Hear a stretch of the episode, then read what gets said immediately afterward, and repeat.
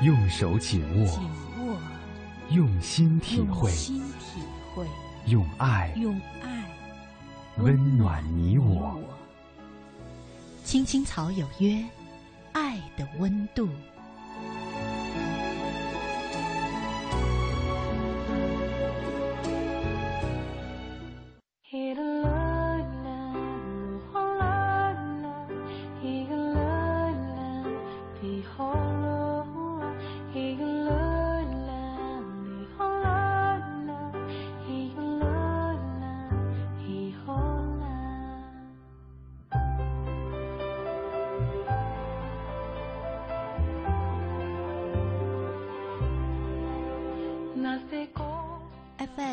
十七点八一零四点九，AM 一二一五，青青草有约，为你的心安一个家。收音机前的听众朋友们，草家的家人们，大家晚上好，欢迎准时走进由中央人民广播电台华夏之声为您带来的《青青草有约》，我是你们的朋友乐西，在遥远的首都北京向你送去夜晚的问候。你在他乡还好吗？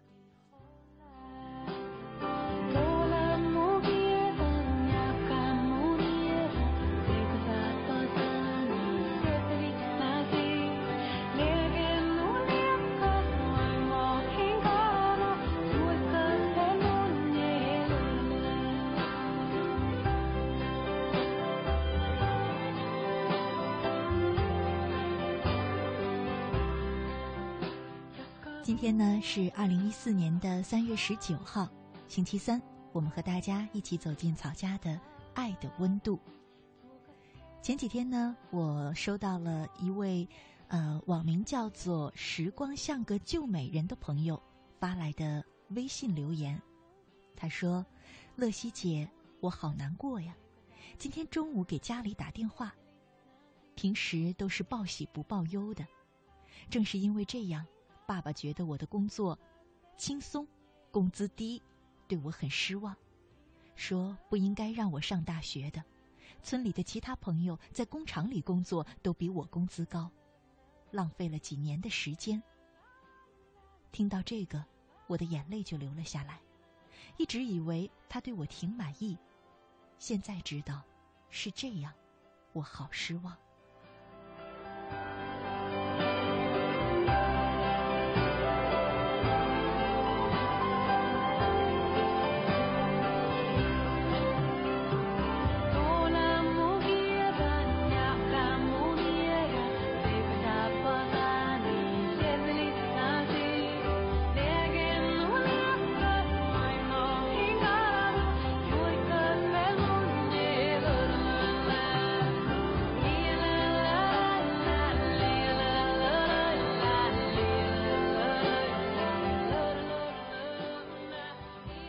后来呢，这位叫做“时光像个旧美人”的朋友，他又给我留了一条言说：“难道钱真的有那么重要吗？工资高低就可以衡量一个人了吗？”我想，这是他觉得他和父亲之间的问题核心的产生原因。可是我却不这样觉得，我觉得他和父亲之间沟通的一些问题，真正的原因在于他说的那句。报喜，不报忧。今晚呢，就和大家来聊一聊这样的相处方式，给我们的亲密关系究竟带来了什么样的影响？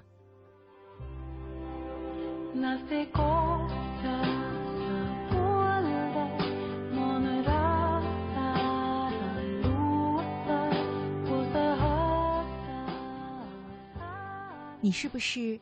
在和亲人相处的时候，也选择报喜不报忧呢？这样的相处方式究竟是让你们的关系更加亲密了，还是更加疏远了呢？在我们节目进行的同时，你可以通过三种方式参与到我们的节目当中来。在新浪微博上搜索“青青草有约”，选择加 V 字实名认证的账号，就是我们的节目。你也可以在腾讯 QQ 上搜索号码二八幺零零零六三八三二八幺零零零六三八三，加我为好友，也可以给我留言。最后呢，是在微信的公众平台上查找公众账号，搜索“乐西”快乐的乐，珍惜的惜，关注我，也可以和我留言。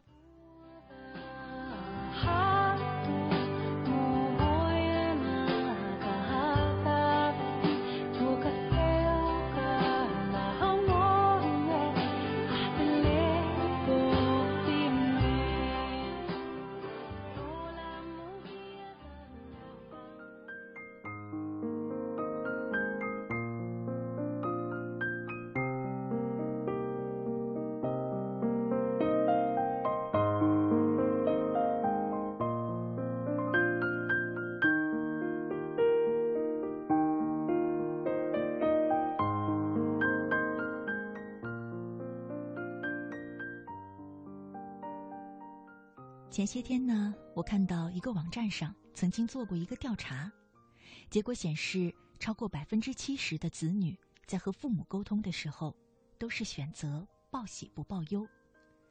这个结果对我来说倒不算是出人意料。我们中国人好像向来就有这个习惯，尤其是父母对你眼前的困境帮不上忙的时候。而且，这种报喜不报忧的沟通方式，在中国的父母与子女之间，绝不仅是单向的。大多数的父母在对待子女时，也是这个选择。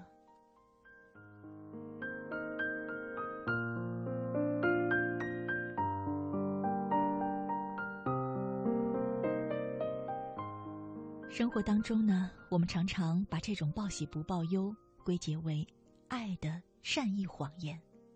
不想让对方担心，这的确是一种很常见的心态。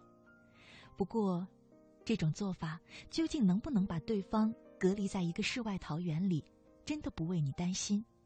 我们稍后再说。我想先谈一谈产生报喜不报忧的这种行为的另一个心理原因：自尊心和期望。你的自尊心和对方对你的期望。许多子女跟父母聊工作的时候呢，都把自己的工作说的仿佛是天上有人间无，事儿少钱多离家近，领导器重同事爱戴，几家公司都等着挖角你。你十分不愿意告诉父母，你真实的处境是下班前老板还训斥了你，办公室的人际关系让你愁得整晚睡不着觉，新来的实习生表现很突出。很有可能随时取代你。城市里的高房价、高物价，让你根本喘不过气来。这些，是你没有说出口的。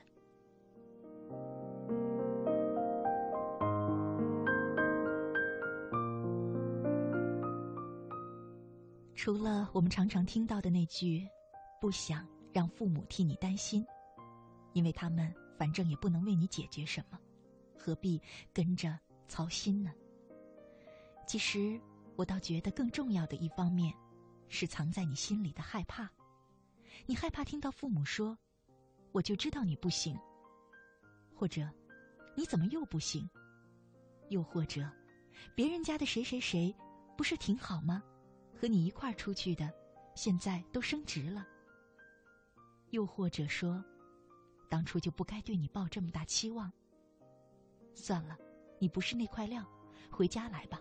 我们给你买房养着你，这些都是你害怕听到的。你害怕的原因是因为从小到大，你每一次尝试把挫折和痛苦向父母倾诉的时候，收到的都是类似的反馈，而不是你所期望得到的理解和安慰。我猜今天给我写信的这位朋友，旧时光是个美人儿，就是这种情况。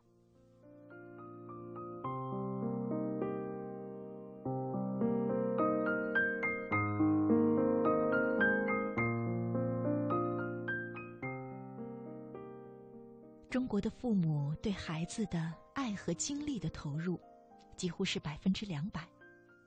过分的投入呢，就会产生过高的期望，对子女成龙成凤的期望，和对子女的爱的回报的期望。可是，往往这种高压的爱和期望，就会让子女产生恐惧和愧疚。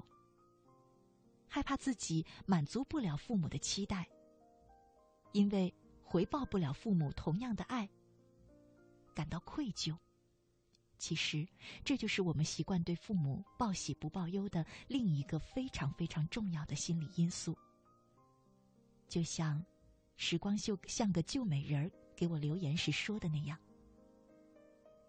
也许他的家里曾经是举家倾家荡产的培养了一个大学生，本以为这样呢，可以让他在城市里谋一份高薪的工作，让家里都实现脱贫的愿望。可没想到呢，大学生女儿最后却连打工的朋友挣的工资都不如。于是，期待和现实之间就产生了差距，也让女儿产生了愧疚。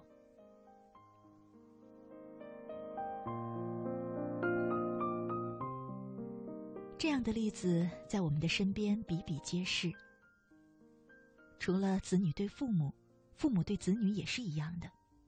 我一个朋友的父亲晚年生意失败，就把公司和房子都卖了抵债，自己只能住在一个出租屋里。可是呢，却对他的女儿们隐瞒的是一丝不漏。逢打电话必说：“我在谈生意呢，我在会馆里和朋友们喝大红袍呢。”其实他的那两个女儿在北京都有家有业，加起来有三四套的空房，哪里就没有父亲的容身之地了呢？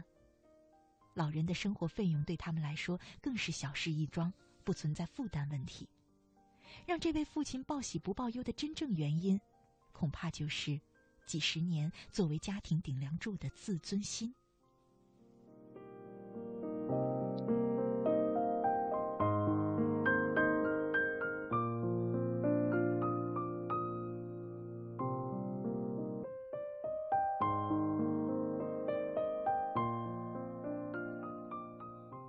是怕对方担心也好，为了保护自己的自尊心也罢，问题是瞒一时容易，瞒一世难呢。无论是父母对子女，还是子女对父母，瞒不下去，一朝爆发所产生的期望与自尊心的粉碎问题更加的严重。这样的后果比循序渐进的去了解问题要严重几倍，有时对一个家庭甚至是爆炸式的毁灭。因为他们一直坚信的期望与骄傲，瞬间倒塌了，迎面而来的还有解不开的难题。可是你习惯性的报喜不报忧，早就让他不知道如何帮助你，帮助这个家庭解决难题。那么，可能他只能选择对你爆发，或者拿你出出气。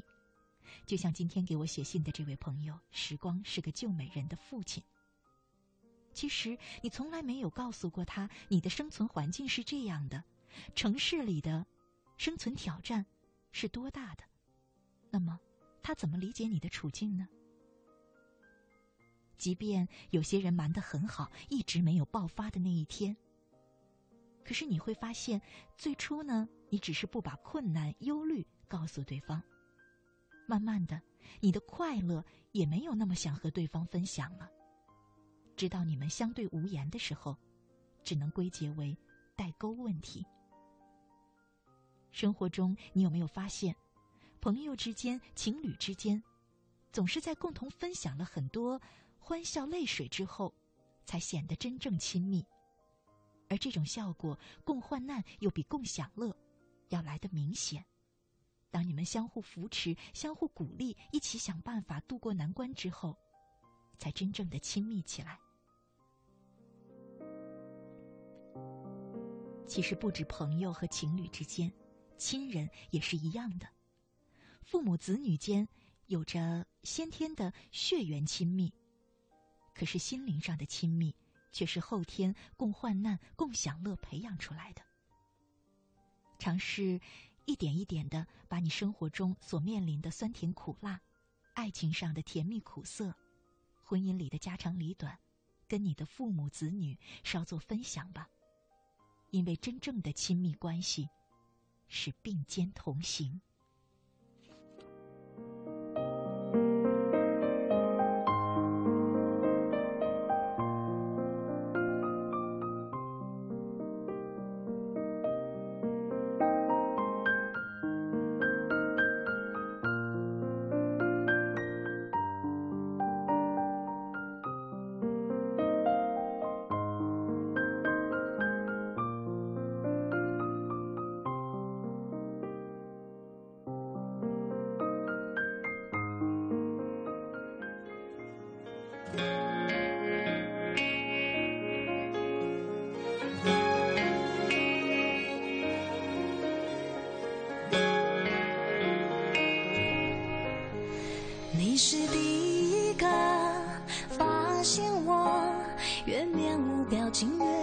心里难过所以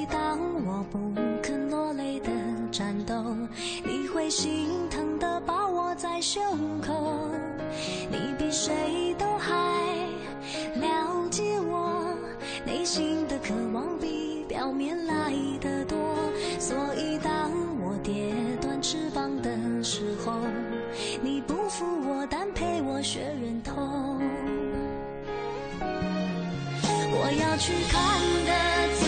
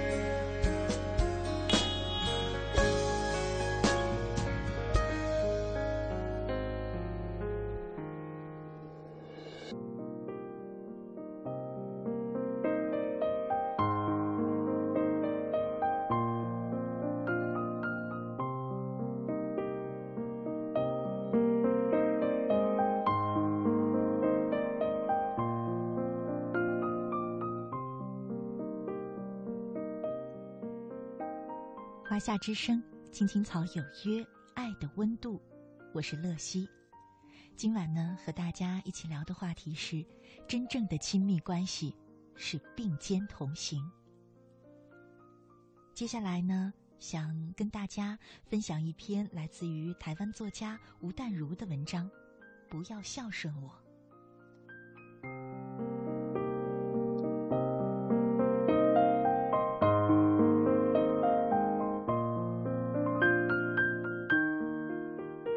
亲爱的孩子很多人知道我生你生的不容易。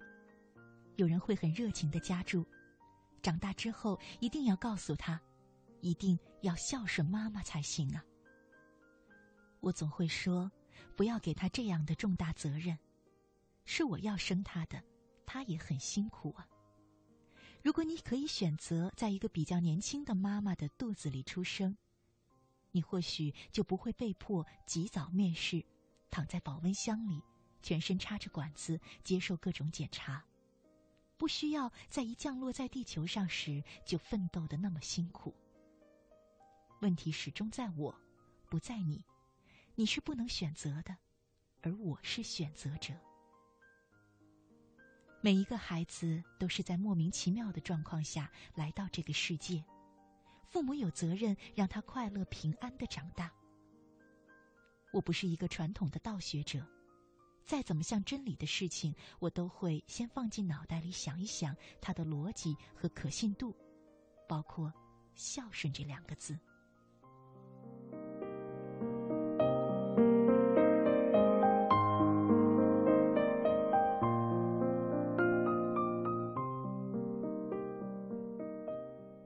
善孝为先，一个连父母都无法好好对待的人，通常也没办法对别人太好，在人生中通常是个失败者。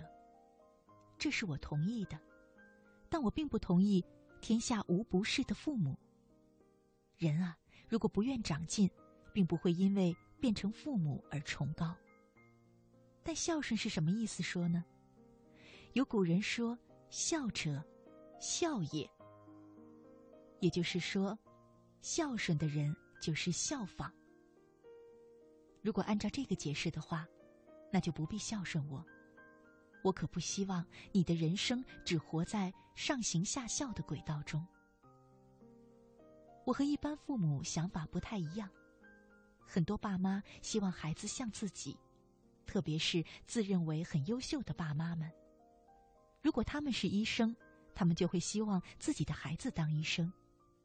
如果他们自己白手起家，他们就会希望孩子来继承家业；如果他们当老师，他们就会希望孩子当老师，有退休金，而且还有寒暑假。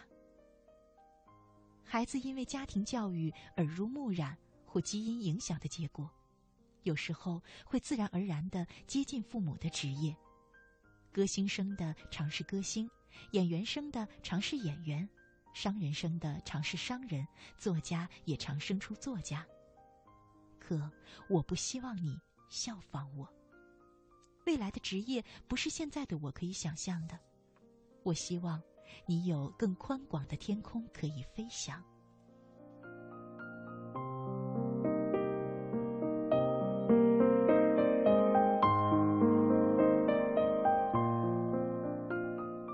当然，你更不用顺我。比起孝来，我更怕这个“顺”字。顺，表示听话。我看过我们这一辈的人太顺父母，后来都怨父母。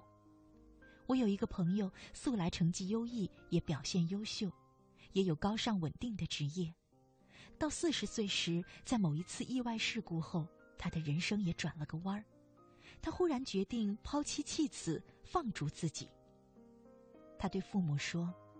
我的前半辈子都按照你们的期望做事，念大学时选你们认可的志愿，也放弃了我喜欢的女人，娶了你们觉得好的老婆，生了你们要的孩子，一切都是为了要给你们一个交代的，不是我要的。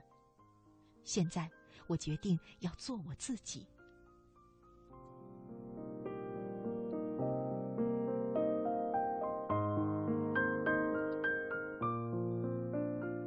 亲爱的孩子，我岂敢要求你来顺我呢？我从小就是一个很难顺从长长辈的人。我从少年到成年，一直都在做父母不太认同的事情。他们说 A，我通常都做 B。我决定的事情，他们很少没有相反意见。于是，这养成了我先斩后奏、报喜不报忧的习惯。这样的人一身反骨。人生境遇必然坎坷。幸运的是，几经波折活到目前，还好，并没有让他们太失望。我其实很明白，如果太满足父母的希望，那么我对自己的人生就会很失望了。因为我们这一代的职业变迁，也是他们那一代所难以想象的。他们认为全世界最好的工作就是公务员。永远有薪水可以领。从时代背景而言可以体会。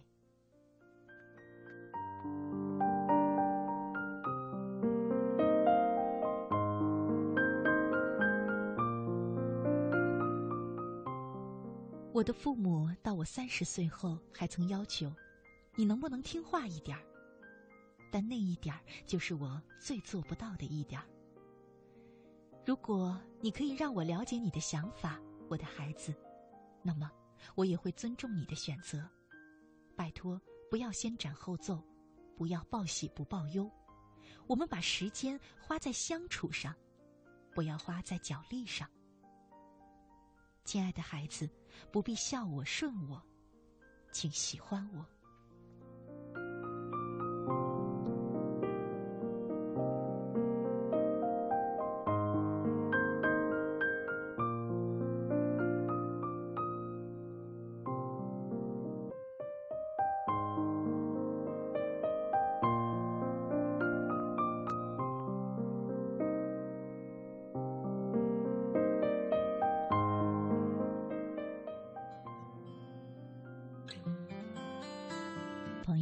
您现在正在收听的节目呢，是由中央人民广播电台华夏之声为您带来的《青青草有约》，我是你的朋友乐西。今天在《爱的温度》当中和大家一起聊的话题是：真正的亲密关系是并肩同行。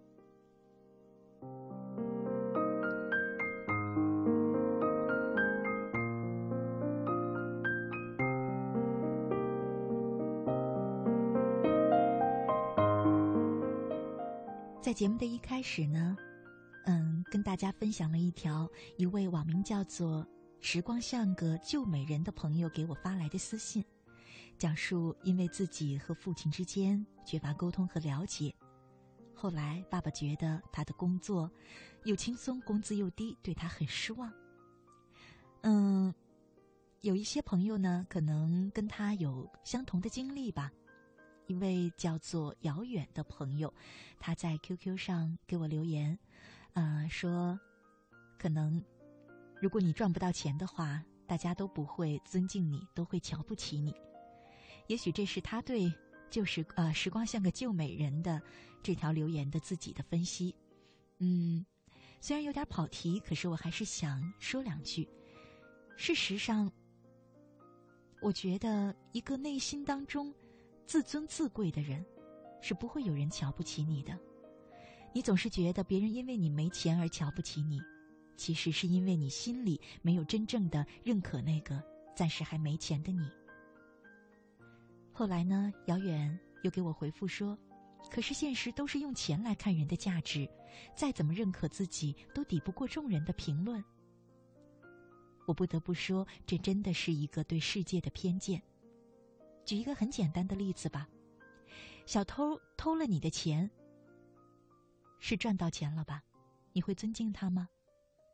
可是，靠蹬三轮车资助贫困大学生的大爷，贫穷了一生，你不尊敬他吗？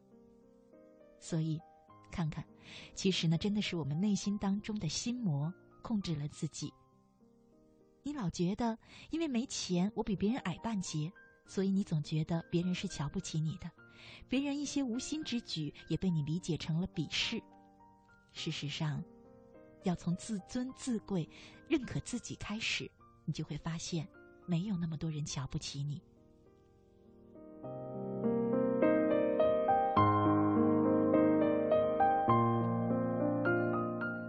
何况呢？等你真的走出了心魔之后，你会发现。曾经单一的用钱来衡量个人价值，是对这个世界、对人生多么大的一个偏见，对自己，给自己的一个多么大的委屈。好了，跑题了，我们还是回到今天的主题当中来。真正的亲密关系是并肩同行。我们中国人的相处模式呢，总是喜欢报喜不报忧。当然，其中一部分的原因是不希望我们爱的家人。替我们担心，尤其是在他也不能给你什么实质性的帮助，可是却不断的跟着你着急上火的时候。的确，这样呢是可以让他暂时，嗯，减少因为你而产生的担忧。可是我自己有的时候有这样的经历，真正爱我们的那个人，我们的一举一动、一点点小变化，一个表情、一个声音的变化。都会让他们察觉到异样的，所以很多时候你隐藏的再好，他们也不会毫无发现的，只是相互隐藏罢了。他们也不希望你知道，他正在替你担心。很多时候就会让双方的那种着急担心更强烈了。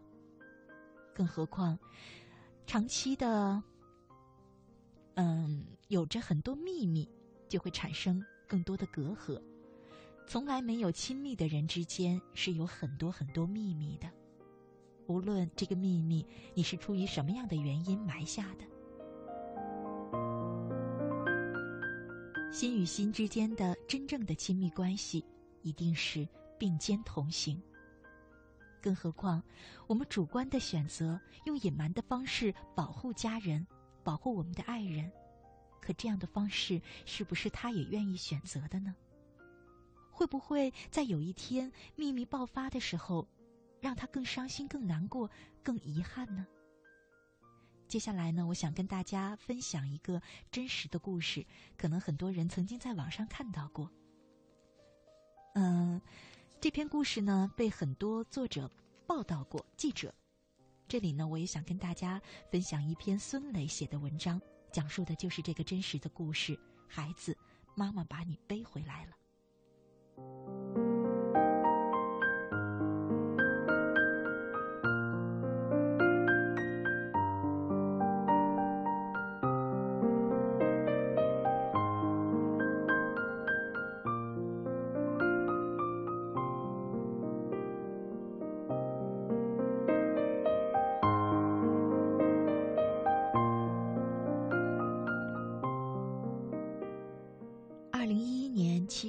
上午，南京市第一中学初中部的电话教室里坐满了学生和家长。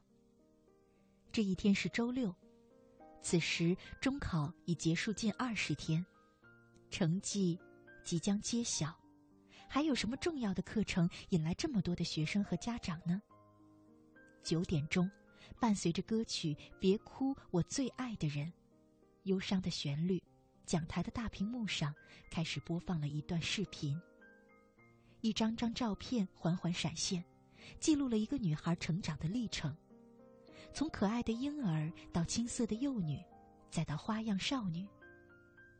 然而，就在女孩最美好的花季时光，一切都消失了，取而代之的是一句冰冷的灵柩。八分四十四秒的视频放完之后，现场唏嘘不已。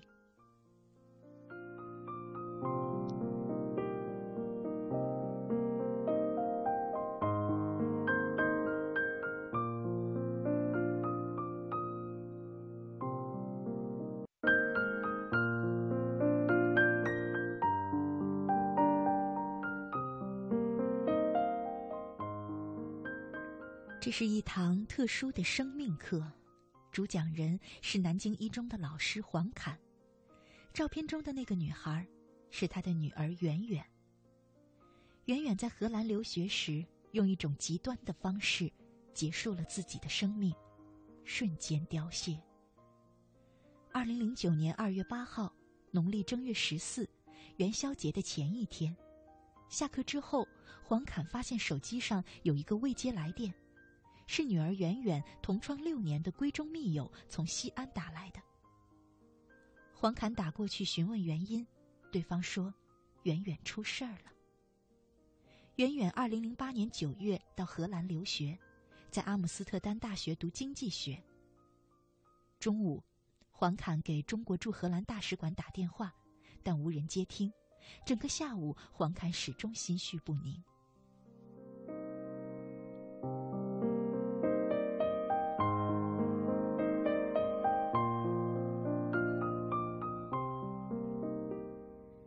远远从小喜欢体育、唱歌，还喜欢吹长笛、玩打击乐，成绩优异。中学时代就出访过新加坡、韩国、澳大利亚和新西兰。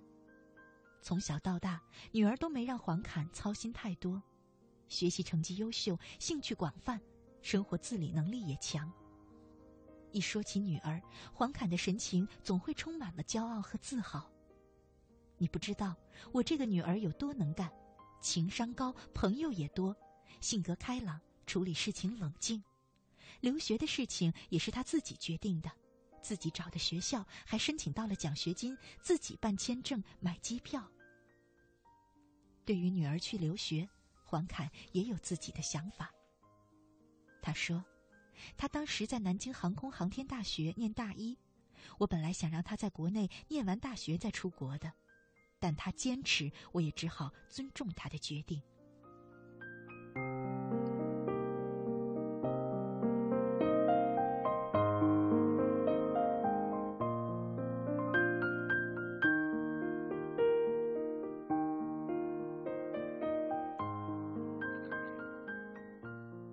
到荷兰后，远远曾写信说很喜欢就读的学校，生活很愉快，还在教美国的同学学中文。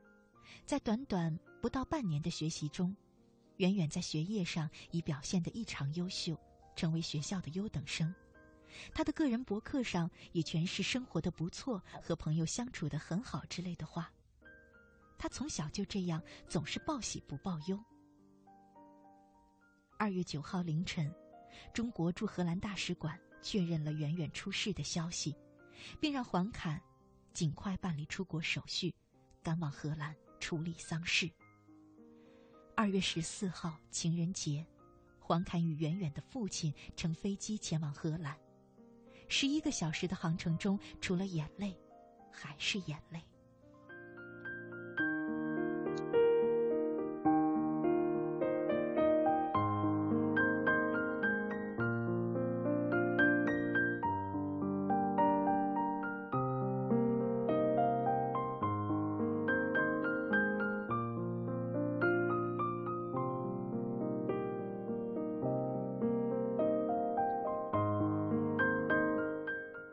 飞机，黄侃就问前来接机的大使馆工作人员：“女儿在哪儿？”当得知女儿被放置在阿姆斯特丹医学院的解剖室时，黄侃几乎晕倒过去。他一个人躺在那里，该多孤单呢？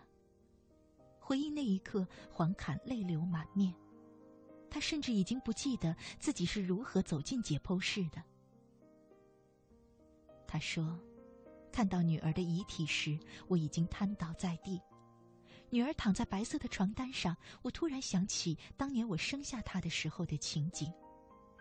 她咕咕落地时的哭声还在我耳边，如今，她却已变得冰冷。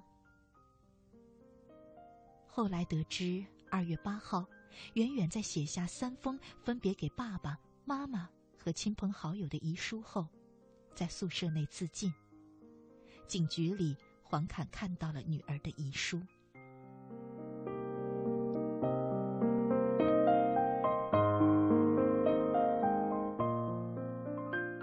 亲爱的妈妈，我知道我没有资格鼓励你要坚强，不要为我哭泣。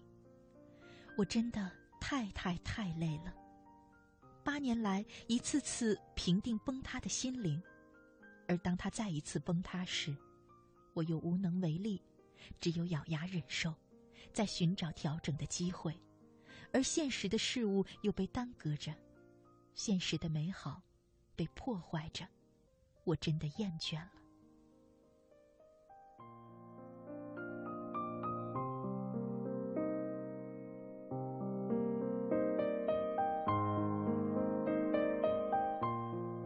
在遗书中。圆圆坦言自己受强迫症之扰已长达八年，痛苦不堪。据专家介绍，强迫症属于精神障碍性疾病，近年来在青少年中发病率极高，如不及时治疗，会导致精神抑郁甚至自杀。黄侃无论如何也想不到，外表活泼开朗的女儿竟背负着如此大的痛苦，而他作为母亲，竟没有丝毫察觉。现在回想起来，他上初中后一度变得沉默寡言，我还以为他变文静了，没想到是患上了心理疾病。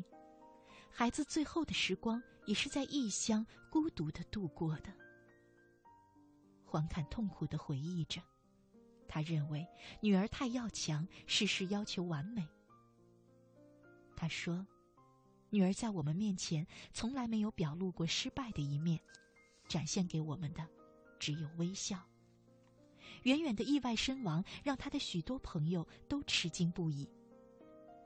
据了解，几乎所有跟远远有过接触的人一致评价他常常活泼开朗，没有任何强迫症或是抑郁症的现象。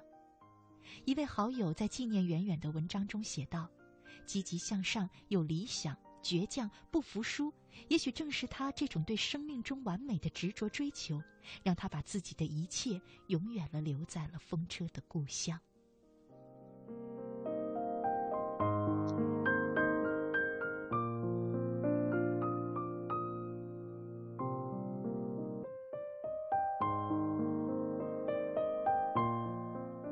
远远的一位好友在接受记者采访时表示，他们在遇到问题的时候都会咨询远远的意见，而现在回想起来，远远甚少与他们分享自己的感受。而在远远结束自己生命之前，他曾跟好友同游西班牙、葡萄牙，他开始有一些迹象，表现为不爱拍照、谨小慎微。在遗书中。远远说：“曾想通过留学生活来减轻自己的症状，但留学生活没有成为救赎的灵药。”他还请求父母对强迫症人群进行研究，并且帮助其他的受害者。一向心思细密的圆圆，甚至在一张给警察的纸条上用英文写着：“请不要救我。”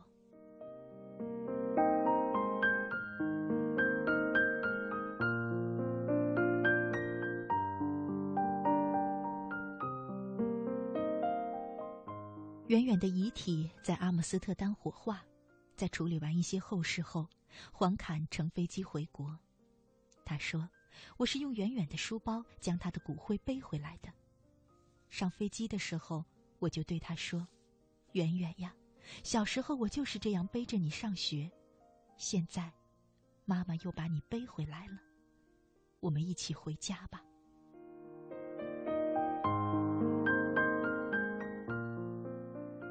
刚回国的那段时间，黄侃根本不敢回家，一看到女儿的房间就止不住的流泪。他在学校住了三个月。五月四号是远远的生日，黄侃买了女儿最喜欢的食物和鲜花，去了墓地。他说，在公交车上，眼泪就像断了线的珠子一样往下滴，怎么忍都忍不住。旁边的乘客一直在安慰我，我就一路哭到了墓地。那段时间。黄侃无时无刻不在思念女儿，梦里全是她小时候的样子，穿着小棉袄在床上翻来翻去，调皮起来不愿意穿袜子，甚至有时候我都能闻到她身上的奶香味儿。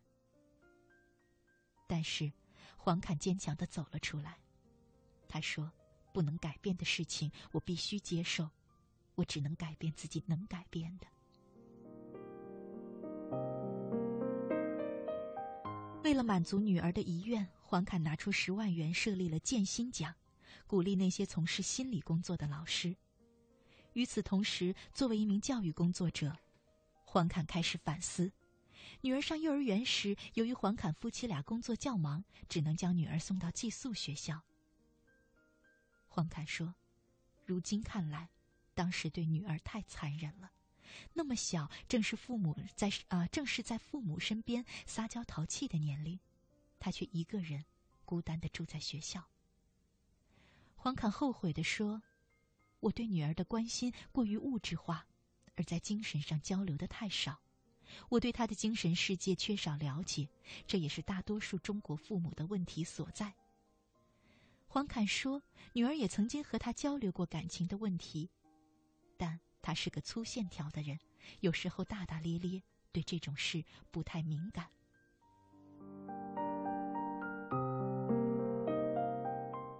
黄侃坦言，在学习上，女儿也承受着一定的压力。她学习成绩一直不错，我对她没有太高的要求，但是她一旦考试没考好，我就会旁敲侧击的鞭策一下她。现在回想，黄侃发现女儿心理上的问题早已隐约显现。只要碰上大考，他就出不了好成绩，这就是心理压力过大造成的。黄凯说：“对家长来说，我想让他们知道，对孩子的评价不要太纠结于分数。正是基于这一点，黄侃特意选择在中考分数揭晓的前一天上了这堂特殊的生命课。他说：“我希望孩子和家长对人生能有新的认识。成绩不是判断一个学生成功与否的唯一标准，生活还有很多的风景。”上这样一堂课对我来说是一个很艰难的选择，甚至直到上课的前一天，我还想打退堂鼓。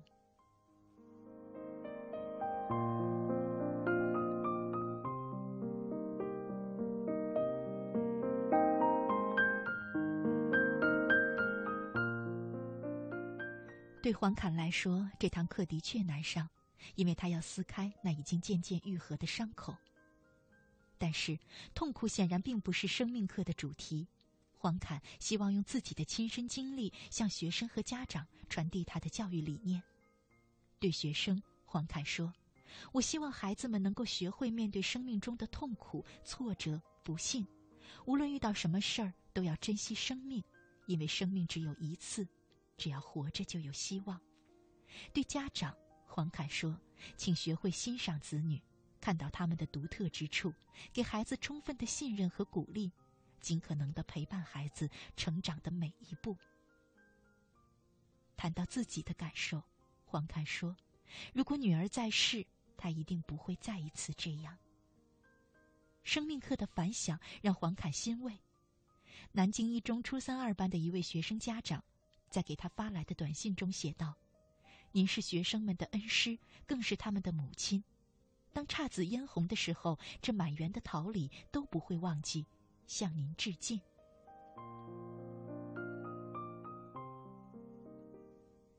当黄侃说这堂生命课他只能上一次，这是第一次，也是最后一次。